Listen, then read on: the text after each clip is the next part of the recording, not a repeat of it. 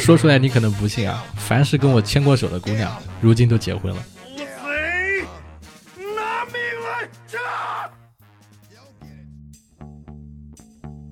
！Hello Hello，各位活捉八师傅的听众朋友们，你们好，我是八师傅八匹马啊。这一期我们来聊一聊户外探险啊，标题是户外潜规则，那些喜好探险的年轻人到底都经历了些什么啊？我请的是我的一个好朋友，他呢玩户外徒步玩了五年多啊，我一直都搞不清楚他为什么喜欢到外面乱跑。我们今天来请他给大家分享跟户外有关的有趣的故事，有请泰坦。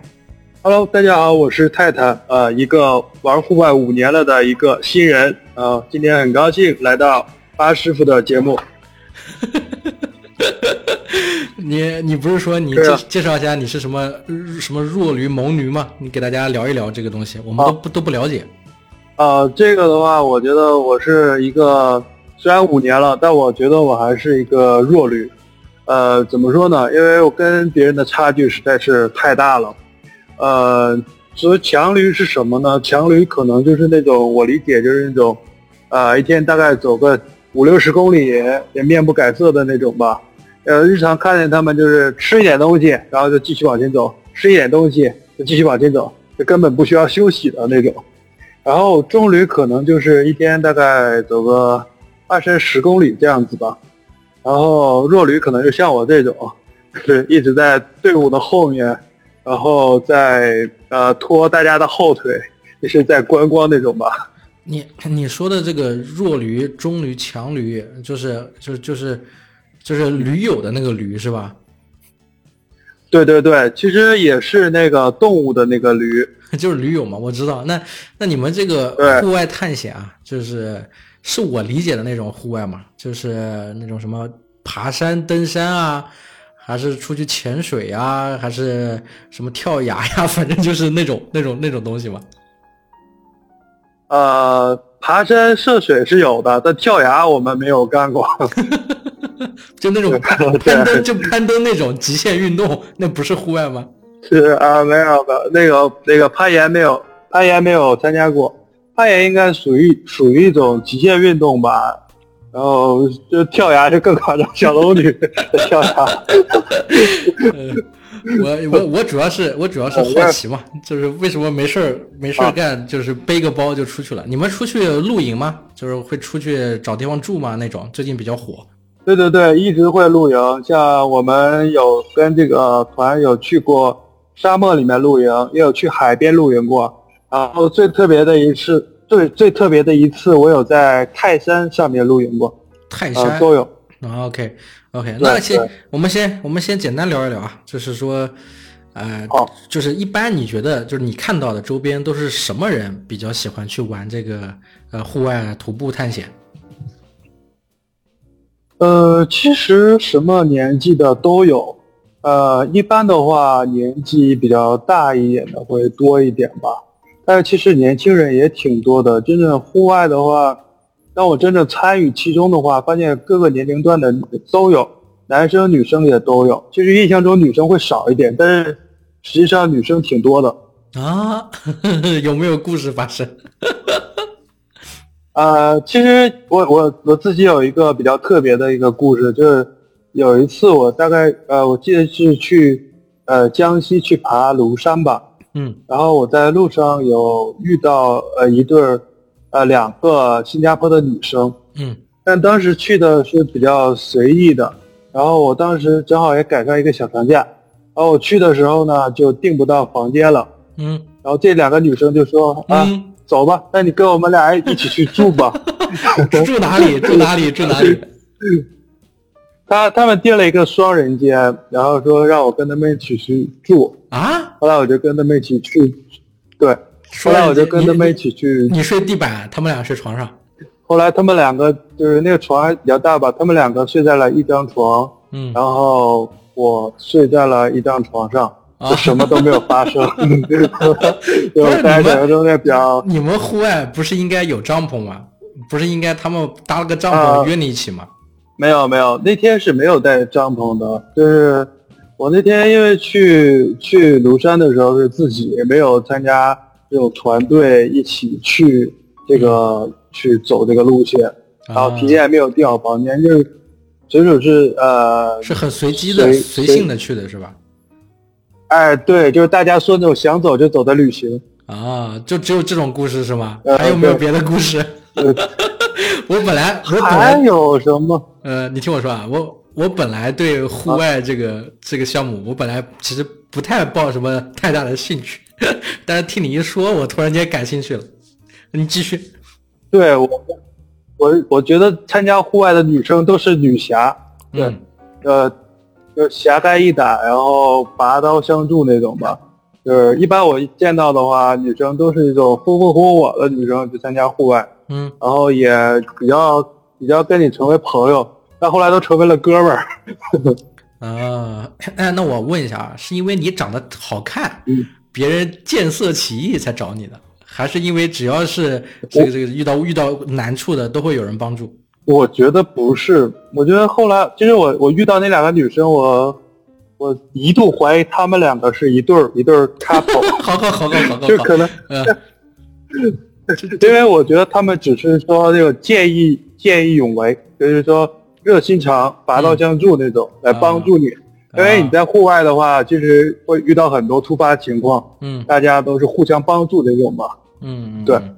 哎，那那那个这个泰坦，你这个名你这个名称是巨人的意思是吧？这个泰坦有没有什么由来对对？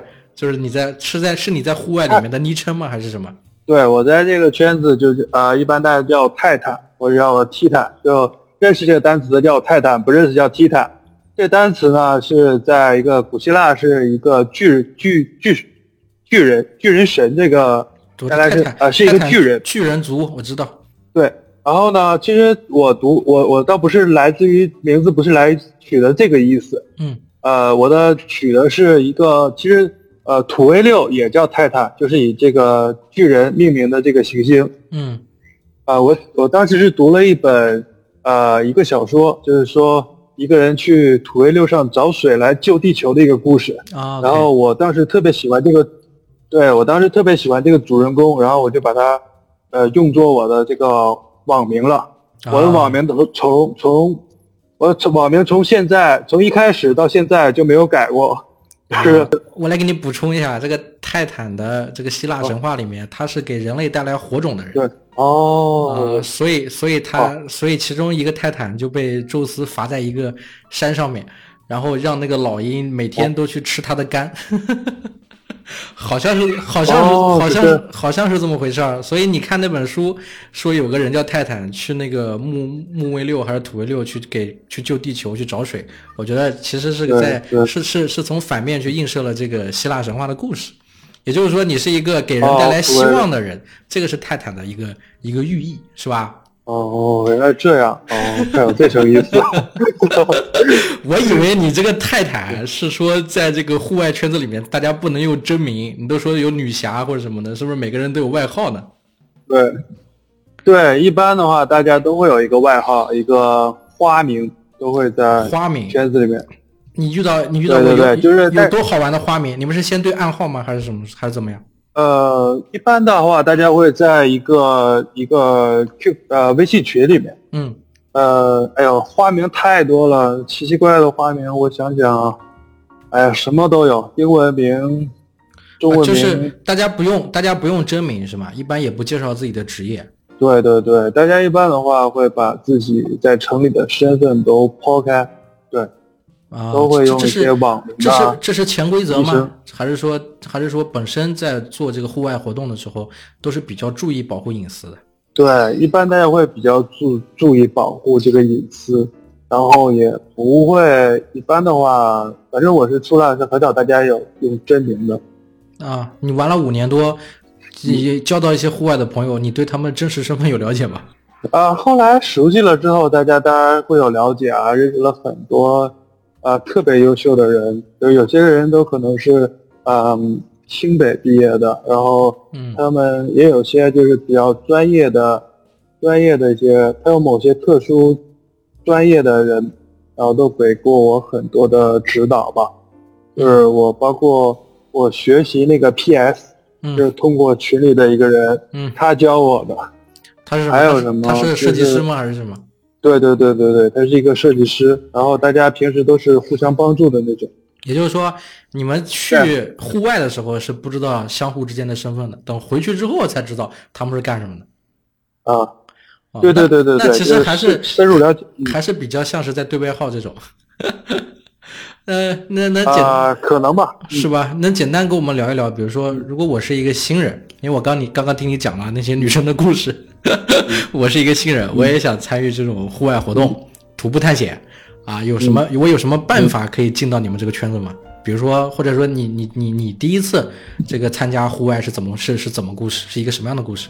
我第一次参加户外，其实特别的机缘巧合。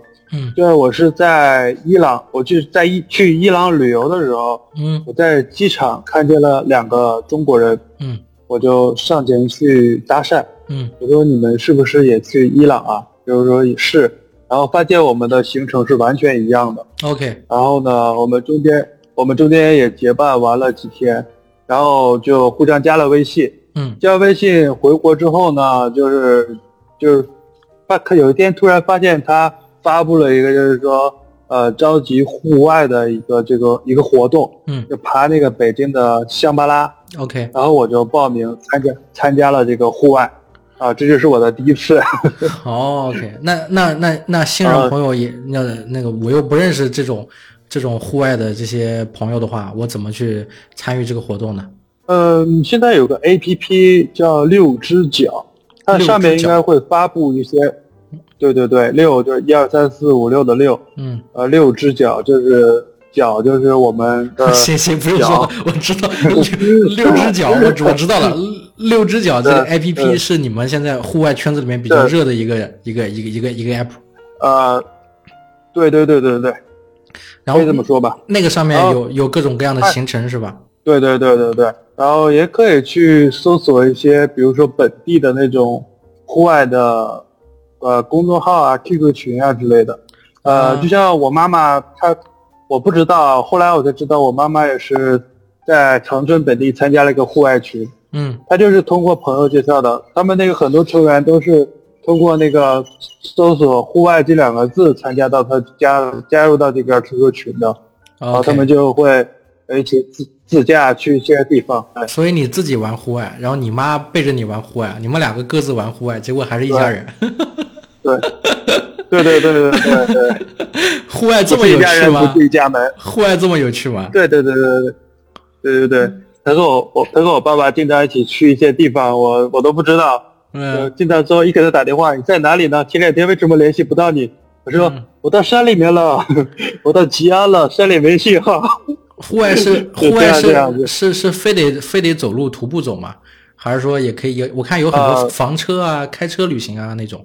对，其实他可以就是比如说年纪大一点的话，你可以开到某一个地方，然后你再走一段路，再走一两个小时之类的话，这样其实也可以，就是没有说一定有一个强制的标准，都是就量力而行吧，大家还是要注意安全。呃，那我能理解为你第一次去走的香巴拉，你是通过朋友介绍，有朋友在召集，然后想要参与户外的萌新，就是用 APP 或者公众号或者搜索一些兴趣群再进去，一般不推荐个人，就是先找几个老手，这个报了名之后一起组织去。对对对，千万不要个人，这个很忌讳。呃，那我问一下啊，我问一下那些那些旅游类的 APP，我们熟知的上面有户外的一些这种活动吗？其实我看了一些，就是像呃马蜂窝啊，或者捡人网啊之类的，嗯也有，但是非常的少，就是还是大家还不是一个圈层的，就是旅游是旅游，户外是户外，现在还是这个情况吧。户外这个里面有收费项目吗？嗯，我参加的是没有，就是当然会有一些，比如说交通啊，或者酒店啊，有的时候会去呃大家一起订会更优惠一点，但基本上都是 AA 的话，组织者也不会收收取费用啊，或从中获利啊。我参加的基本都没有的。你做了五年，有没有碰到比如说很商业化的，专组织这种户外路线的这种旅游公司或者团队之类的？呃，商业化其实也有，但是怎么说呢？就是我觉得商业化的我不是很喜欢，也就是不是我觉得也还是自发组织的。对对对，我参加的是这样的。我觉得如果商业化的话，我会觉得违背了户外的精神吧。OK，那你第一次这个这个去走的那个叫什么叫什么路线来着？香巴拉，香巴拉，这是个什么路线呢？就是这个也适合新人来玩吗？还是有你对新人来参加户外有什么建议？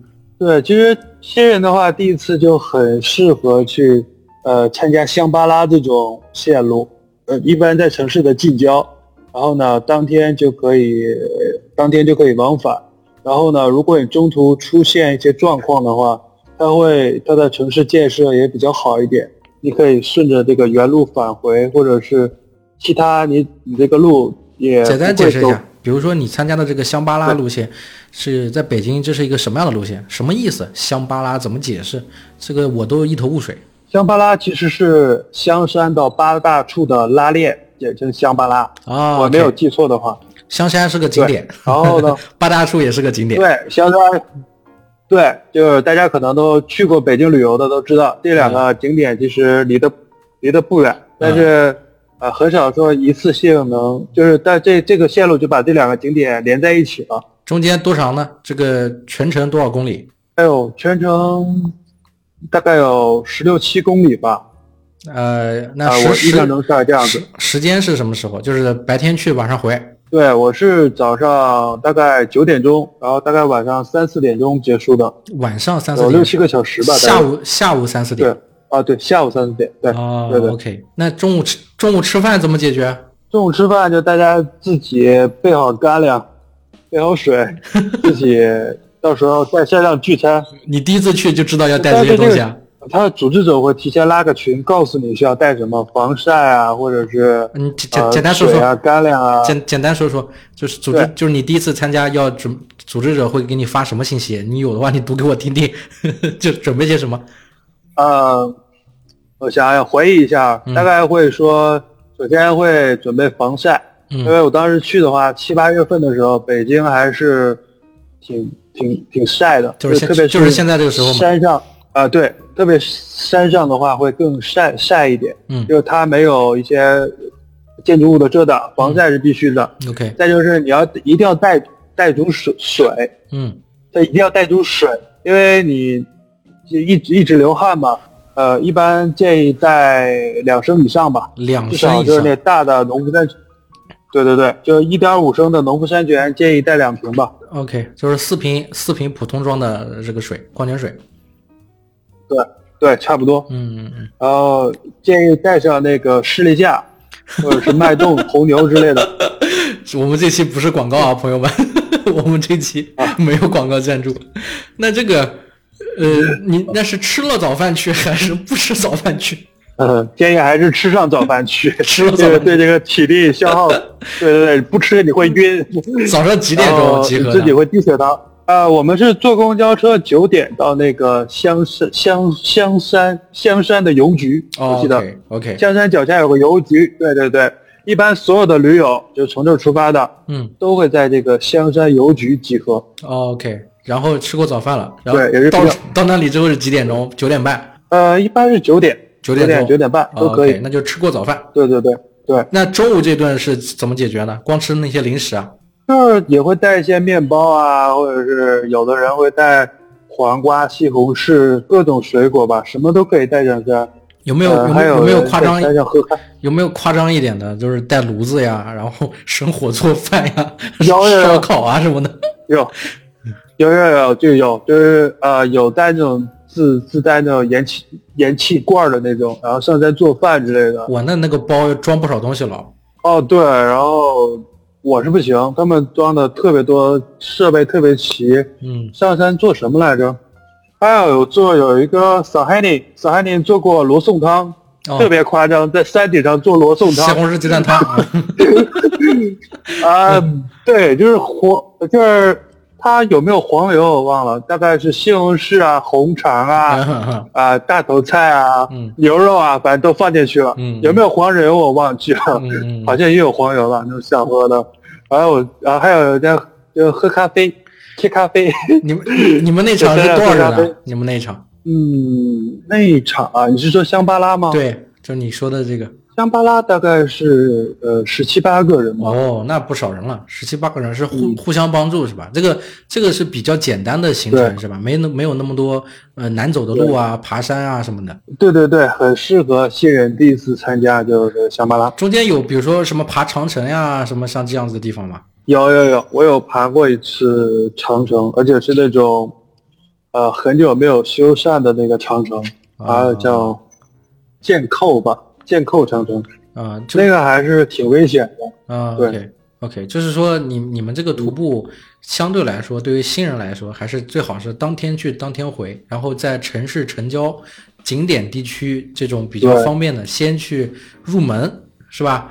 入门的同时认识一些驴友，看看他们的一些设备，慢慢再产生兴趣。哎，对对对，就第一次你千万不要去爬剑扣长征，就是你虽然也是当天去当天回，但是太难度太大了，因为它这个是每次活动都是有个难度系数的，OK，、啊、你就不要超过就三点零之上的就不要参加了。这个系数是怎么打分的？是那个 APP 上面有一个公认的这个规矩吗？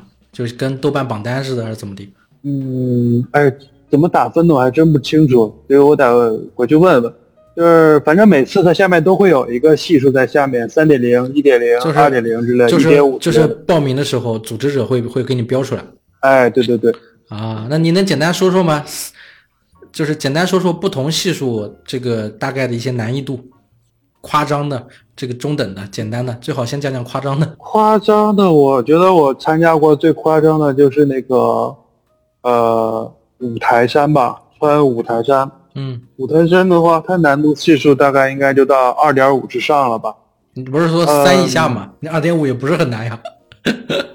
哦，不是，我一点五之下是比较简单的，OK，就新人可以参加的。嗯呃，那五台山的话，它难度还挺大的，为什么呢？就是它对体力要求特别大。嗯你，第一天大概要走四十公里，四四十公里。四十公里，OK，四对四十公里的路。嗯然后呢，你第一天一定要爬穿过这个四个台，四个台，除了西台之外，啊，就五台山是五个像台这样的山，就不是很陡，OK，就呃，对，它不是很陡峭。就是它五台山为什么是佛家的圣地呢？它跟那个极乐世界中描绘的描绘的山景象是一样的，嗯就是有五个台，嗯比较呃比较平缓的一个像馒头一样的那个山。嗯嗯然后这个五台山就是我们一般九月份会去，就是九月份第一个星期或第二个星期就比较适合去爬这个五台山。嗯但是爬的时候呢，在它海拔比较高，应该有两千七百多吧，嗯在山西。然后它天气特别多变，像我第三年去的时候，嗯我才顺利的把五个台穿下去。嗯因为第一次去是赶上下雪，下雪之后呢，就这个路就变得非常的难难走，嗯就草也特别的滑，根本就是寸步难行，连呃连眼睛都睁不开。嗯然后第二次下雨也是非常的狼狈，就走到大概第三个台的时候就呃跟不上了，就就直接下山了。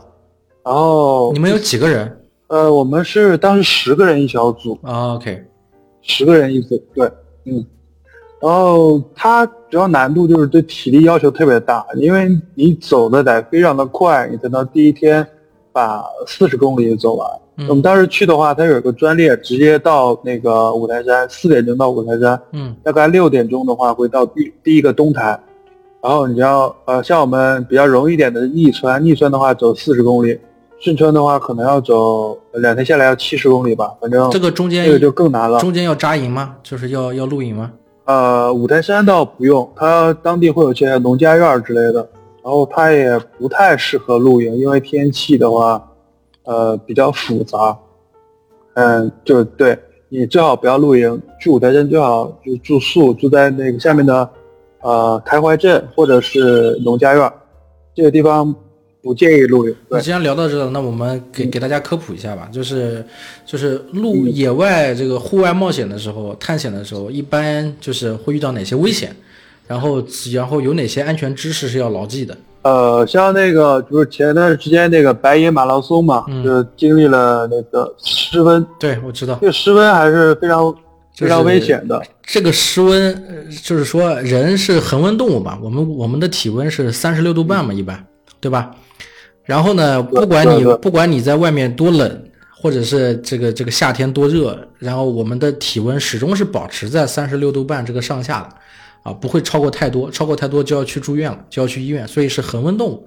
然后失温是说是说什么呢？失温是因为你在野外的时候，突然间遇到大面积的温度的调整，比如说像白银那一次，就是可能一下子零下零下十几度、二十几度，然后我们身体还来不及去维持你的体温，然后整个你的身体的这一套维持体温的这一套神经系统就错乱了，然后这个时候你可能就会很很快的进入一种昏迷的状态，然后这种就叫做失温，所以非常的危险。我说没错吧？你给我补充补充。哎，对对对，对你说的特别对。然后我我想说就是对这个失温的话，有一个户外那些大神给过一个建议，叫做呃三层穿衣法。三层层穿衣法嗯就是说三对三层三层三层穿穿衣法法。OK，对不对？对不对？东北人，对不起啊，平翘舌一直不分，到现在都不分。就是说，不是说你穿三层衣服，就是说第一层呢，就是那种呃排汗的，嗯，呃透气的排汗的第一层，先穿个背心就是内衣。内衣，嗯对对对，背心啊，或者是呃内衣啊都可以。嗯然后呢，这个但是一定要透气嗯这一层。第二层就是那个保温层，嗯。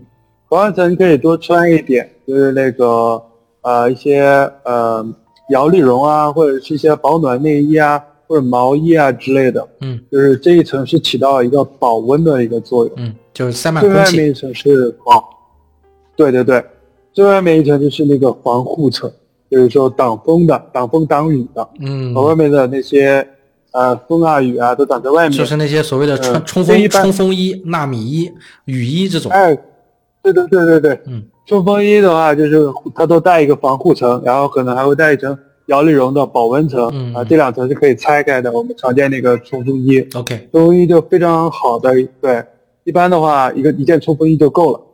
所以一般去户外都是都是会带带至少保证你的这个三层衣服，就会带一个中间的这个，然后再带一个外面的。对对对，穿上这冲锋衣，一般就不会有什么事儿。会带毯子吗？你们？嗯，比较少。就坦白的说，嗯，毯毯子的话，户外的话一般会有睡袋，那毯子的话，真的还挺少见的。啊，那你像说像上次那个失温的事件，就是因为一般不带毯子，然后还有一个是最主要的是关于天气的预测问题。对对对，它可能一般的话，他跑马拉松的话，他穿穿的比较少，对，他就只可能穿了一个排汗的。对对对，啊，OK，那呃，像遇到这种失温状态的话，就是比如说这个突然之间天气突变，特别是山上，像你说五台山这种情况，那那那这个时候怎么施救呢？就是我也没带三层衣服啊，或怎么办？嗯，可能还是要保温。我我印象中就是可能还是要呃尽量让他的体温回恢复到恢复到正常。嗯，首先可能要准备一些毯子吧，嗯还有热水吧。嗯这种建议还是带一个暖水瓶吧。这个真的是在户外的话，暖水瓶是一宝，嗯还是呃很有必要带上这个的。嗯再就是可能提前防护吧，就你感觉气温不对，你就赶紧撤。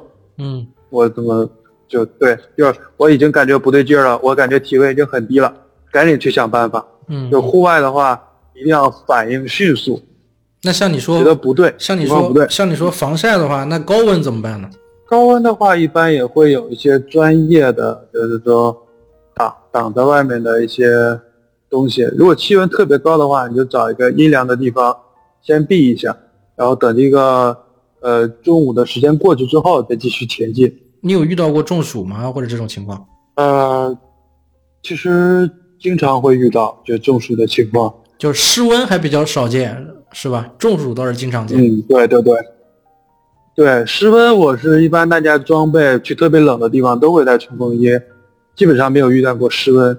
但嗯中暑的话呢，经常遇见，特别是像在深圳这边的话，呃，嗯中午是很热的，嗯七八月份中午的时候很热的。一般的话，中午的话会找个阴凉地方，避开这个特别高温的时间段，然后再继续前行。那比那那比如说像这种昼夜交替、昼伏交替的，比如说沙漠呀这种地方呢？沙漠来说的话，一般的话中午也会暂时停下来，啊、找一个地方。嗯，我记得你你好像说，赶，你我记得你好像说你去过，你去沙漠这个这这个徒步徒步探险过嘛？去沙漠是什么体验？对沙漠的话，我觉得走在沙漠就像走在大海上一样，就一望无垠，就是你会觉得走起来没完没了，就是景色景景色好看吗？没有什么好看的景色是吧？我我是觉得没什么好看的，这沙漠真的有点枯燥。你走的你你去的是哪个沙漠？我去的当时是库布齐沙漠，呃，应该算中国也算比较大的一个沙漠了。嗯，然后我也去过腾腾格里沙漠，嗯呃，但是感觉就是好像沙呃中国的沙漠还是在变小吧，就感觉。嗯是我河北那块也，河北好像也有个沙漠吧，如果人再治理下去，马上就要沙，马上就要消失了，所以没有办法。什什么叫不治理？什么叫治理下去就要消失了？对，就是那个好像张家口那里有个沙漠吧，叫什么天漠还是什么东西啊？嗯然后就是就大家一直在治理它，但是变得越来越小，越来越小。就后来没有办法了，就大家不能再治理了，再治理下去，这个沙漠就消失了，就要留一块沙漠给当地的人去旅游啊、发展旅游啊之类的。你是说种树吗？就一直有人在种树。对对对，就是中国种树的能力太强了，在沙漠上，就是有一个沙漠，你你要再让它治理下去，这个沙漠就消失了。呃，这对于你们来说没有乐趣了是吧？对对对，可能对当地这个旅游来说的话，会有重大的一个影响。有个沙漠还是个奇观，对吧？大家 好，那我我我扯远了。对那那比如说啊，就是如果真的，比如说意识到自己在户外旅途中遇到危险了，啊，这个这怎么求救呢？就打什么电话呀，还是有什么求救的一些装备啊之类的？呃，一般的话会有一个户外求救的电话，嗯然后具体是多少号我忘记了。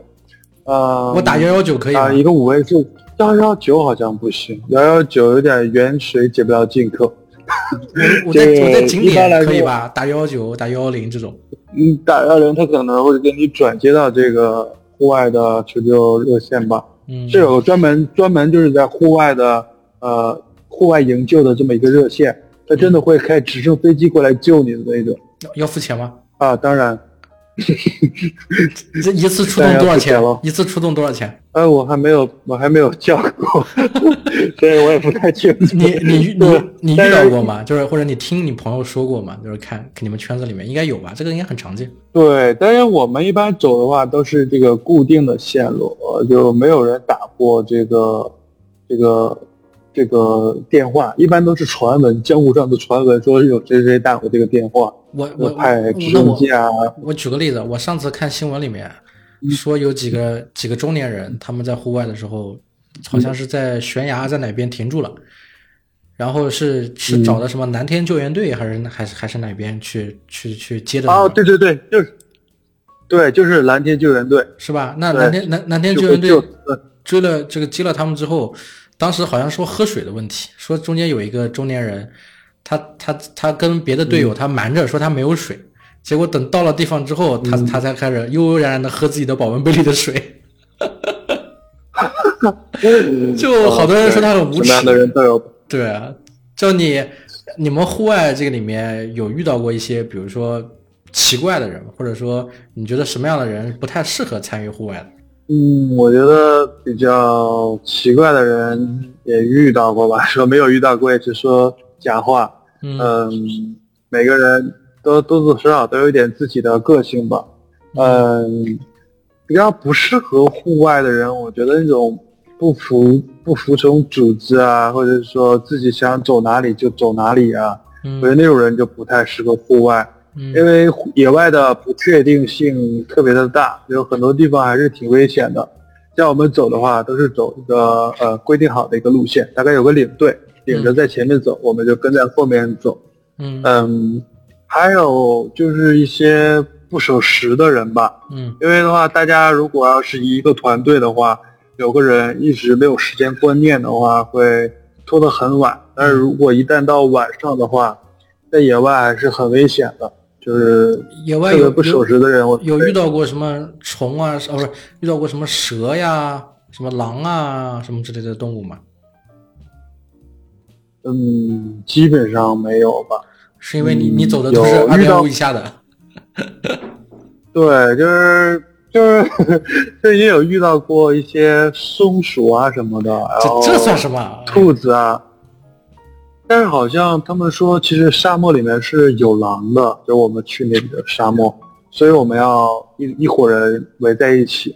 结果那个那些野外野外的动物其实也很狡猾嘛，如果看人多的话，它也不会过来。对，也就是你你选的路线走的那些，其实都是很多人都走过的路线了。然后危安全性、对对对危险性其实都已经有过有过一些考量。呃，大部分就是还是还可能是不是公开开放的商业性质的路，但是也是很多人走过的。然后呃，就是别人也写过一些游记啊，或者说你们是口口相传的一些地方，有什么特色、好看的地方是吗？对对对，一般的话就是都是之前很多人走过这条线路了，就是看似危险，呃，看似危险，实际上啊、呃一点都不危险的线路。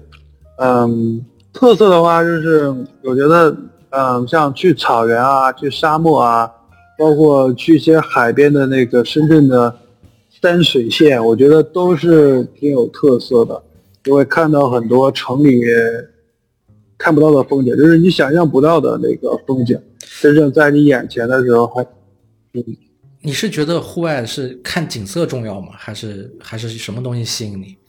就是是不是是因为我我觉得我想象中呢，就是电影桥段，就可能情侣一起户外的时候去看那个这个这个这个朝阳是吧？看这个 看太阳呀，然后看看海啊，或者是看看什么动物啊，或者是有什么庙啊，去许个愿啊，是不是有是不是都是这些东西？嗯，比较吸引我的话，一方面是一方面是这个景色吧，就是你当你在海边露营啊，或者在草原做饭的时候，你会觉得真的很舒服、很惬意。另一方面就是我觉得我自己也需要，就是说离开这个城里去亲近一下自然。嗯嗯，我觉得这个对我们来说的话，其实也是一个需要。就真正你在自然自然中的话，你会觉得，嗯，全身全身心都放松下来，就是真正可能也挺也挺也挺解压的吧。嗯，再有就是在路上的那种感觉，因为它呃户外的话，必须得一群人团结在一起，嗯然后才能走到走完这条线路。你一个人来说的话，对呃要求比较高吧，也有人可能走下来，但是还是挺困难的，就是大家需要齐心合力去完成一个事情。呃，这个对我们其实，在城里来说的话，现在我们的生活其实越来越一个人就能去做很多事情，就是大概所有事情我一个人都可以做完。所以就现在城里为什么单身单身率这么单就是单身率这么高？嗯 就是我我做不了饭，我可以点外卖，然后我、嗯我就是我也可以去呃单租一个房间或者怎么样，就所有事情我都可以自己搞定。一个人解决，但是你去户外的话，对，对对对，但是你知道户外的话，很多事情你会发现，哦，原来我一个人搞不定，嗯还得是一群人才能走得远这个样子，就一个一群人才能把这条线路走完。对，嗯，所以你是更享受的，其实就是说是户外是一个人的旅行，或者说是逃离城市，其实不是的。其实你是享受，就是找到那种就是存在感或者被需要的一种感觉，或者是一种安全感，就是有很多人一起合作，有很多人一起奔着一个目标一起努力。然后大家可能不认识，然后但是但是呢，很快又能够因为一个相同的兴趣，能够找到很多的契合的点。对对对对对，就是人和人之间的那种，呃，社交需求需要的感觉。OK，对对对对，可以可以这么说吧。嗯，那那你到底是觉得去就是参加这些户外活动是景色更重要，还是人更重要？嗯，我觉得两方面都有吧，就大家一起去看一个景色。其实我觉得，如果有一个很好的旅伴，就是很好的一个同伴，嗯也是很重要的。但是大家在路上都挺好的，呃，大家人都非常的好，互相帮助之类的。啊，那那你近期比如说有什么呃合适的路线啊，或者打算打算去的地方吗？呃，其实我有点特，我特别想去一下，就是那个爬深圳的那个梧梧桐山，我其实挺想去的，呃，嗯不算第一高峰吧，我很想去爬一下。就深圳市区有很多很多的山，把一个个一个区给隔开了，然后我很想登上去看看这个深圳的这个全貌，我觉得最近还是挺想的吧，啊，还想去深圳的海边也想去一下。你现在在你现在是在深圳工作是吧？啊，对对对对，我去年开始啊搬到了深圳。那那那你在深圳的话，就是没有以前认识的朋友的话，那怎么来组织呢？也是通过之前我们说的 APP 公众号，或者说你你对对对你你发布一些消息在平台上。对对对，就是还是有一些户外的朋友，他也会呃比我之前从北京来到深圳，他提前找到了这个组织，然后呢，我通过他加入这个组织，其实全国各个地方都有分舵的，大概这样一个形式吧。对呃现在全国真的现在全国你知道的，就是纯兴趣的、自由组织的这种户外群体，大概有多少人？哦，这个真的挺多的，大概或者说你你有多少个群？哦，挺多的，像我加入了加过北京的、上海的、深圳的，我都有加过，然后都有参加过这个他们一些活动。呃，东北跟我妈也去过一次，就是，呃，虽然去的去的那个风景不太一样吧，但是在路上的那种精神大家都差不多，都都是那种，呃，我觉得他们是热爱生活，然后呢，也也热爱自然，勇于去探索的那那样。就是嗯其实人都是有很多人都有这种精神，他也需要去，呃，这方面的精神需求需要去被满足。呃，嗯大家其实对自然的这个渴望，就是远远比我们自己在城里面想象的要多一点。就是大家其实是非常渴望自呃大自然这个环境的。嗯嗯嗯，哎，那我我我问一个问题，你有没有发现啊？就是最近这个嗯讲户外的少，但是讲着说要去露营的人比较多，特别是年轻人。而且现在好多短视频平台里面也会有一个单单独的类别，就是那种露营的类别，它就是摆了一堆的就很精致的设备，帐篷啊、桌子呀、烧烤架呀、壶啊，然后找一个公园，找一个地方，然后开始野炊，然后扎营，这个扎帐篷驻营。嗯，对，露营其实还是我怎么说呢？我觉得还比较简单一点吧。就是你可能到一个郊野的公园就可以露营，然后呢，然后你可能也有很多的拍摄的话，也会有很多的故事可以讲，就是用镜头讲你各个设备之类的话会比较容易一点。像户外的话，你要拍的话，其实挺难的。像你，因为你经常会遇到一些你在走路的情况下，对你的这个消耗啊就比较大，你在可能没有精力去拍一些镜头之类的。啊，户外信号有吗？信号信号多，信号会这这这个这出问题吗？哎，对，对，信号也是个问题。它经常在山里面就没有信号了，山里面很少有信号的地方，就偶尔几个点会有信号，就有小卖店啊，得有个信号，你在微信收款吧，对，这个地方有信号，对，其他路上都没有。嗯 OK OK，那泰坦，你有什么想对这个新人驴友说的话吗？嗯，我觉得还是要结伴，跟队伍结伴一起去，呃，千万不要一个人去走户外的线路，还是危险挺大的。走错路的话，如果发现不对的话，呃，有任何不对的地方，即使就是情况发现情况不对，就赶紧撤退。三十六计，走为上计，就是很多情况的话，嗯，是人是无法处理的，就像失温啊或者迷路啊，就是你走在，你可能觉得在城里面的话，我们的城市都会有一个导航啊，或者道路指的这个方向。在野外的话，其实很难分辨一个方向，人可能走的也不是直线。对嗯，就是发现情况不对，赶紧撤退。嗯，再就是的话，一定要做好一些准备，带好一些药品啊，比如说拉肚子的药啊、中暑的药啊，嗯，然后呢，补充一些快速可以补充能量的东西，又来打广告了，就是石榴架呀、红牛啊之类的。呃，OK 对对对 OK，就是对，真的管用，就是这些东西。嗯，OK，那好，那我们今天这期就讲到这里啊。然后，呃，顺带说一句啊，就是如果对户外感兴趣的，然后在深圳的啊，然后想要参与户外活动的啊，可以通过我们的这个节目的这个评论区啊，或者私信给我啊，然后我可以让这个泰坦啊跟各位一起来聊一聊，或者一起组织一场在深圳的户外活动，好，就直接这样好。那好，那我们就这样，今天我们就聊到这儿，好吧？可以啊。好好，我们下一期再见好啊，拜拜。别走开，别走开，各位听众朋友们啊，我是八匹马。